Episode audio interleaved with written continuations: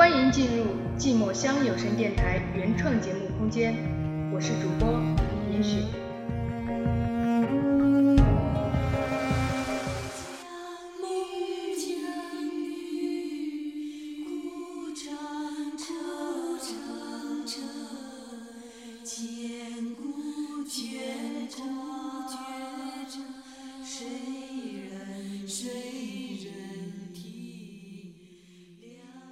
人生自古谁无情？情到深处天地动。绝唱如何？歌颂又如何？生活的悲欢离合，又有谁能够读懂？十娘成了百宝箱，英台殉了梁山伯，孟姜女哭尽了余生，殷殷张生苦熬了半世。欢迎来到寂寞乡有声电台，我是主播严雪。二零一八年七月二十七日至八月二十七日，我们回首千里。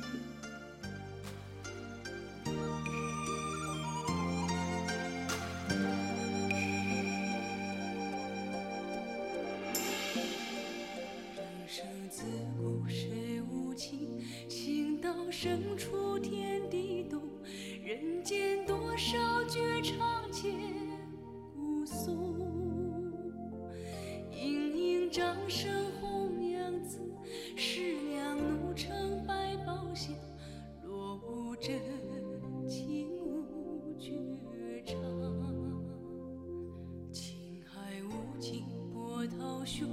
风流淹没红尘中大浪淘尽多少痴情种雷峰塔压白娘子红楼梦中梦难醒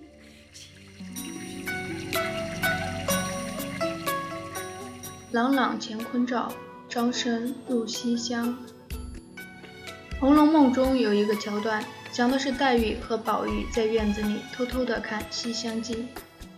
那么，《西厢记》到底是什么呢？虽然在唐朝，父娶子妻、子娶父妃都不是什么稀奇古怪的事情，然而那时候的民间，或者说一些有修养的达官显贵家族。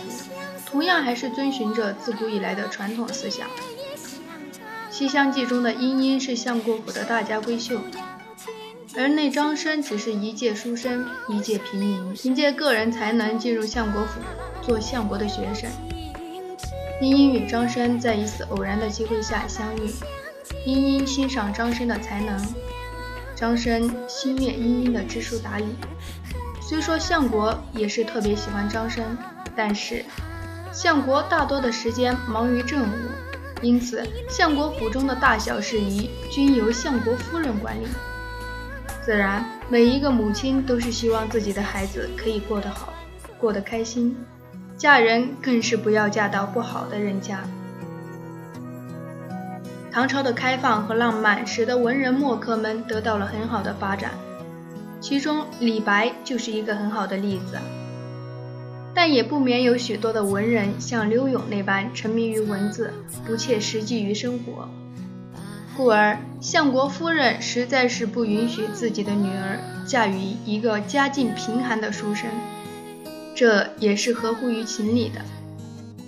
但凡是有心人，总会想办法达成自己的目的。功夫不负有心人，张生与莺莺私定终身后，张生进京赶考，考得了状元。通常情况下，状元郎都会被公主什么的看上，张生也是毫不例外。一边是在家等待自己归来的旧人，一边是皇亲贵族的新人。很幸运，茵茵没有遇到陈世美。最终，皇帝赐婚茵茵张生，张生更是辞官归故，与茵茵相守相思。相爱并不是一件容易的事情。每个人都有自己的脾气和性格，两个人也不可能时时刻刻在一起。最不容易的就是在更好的面前，依旧能看见最初的自己。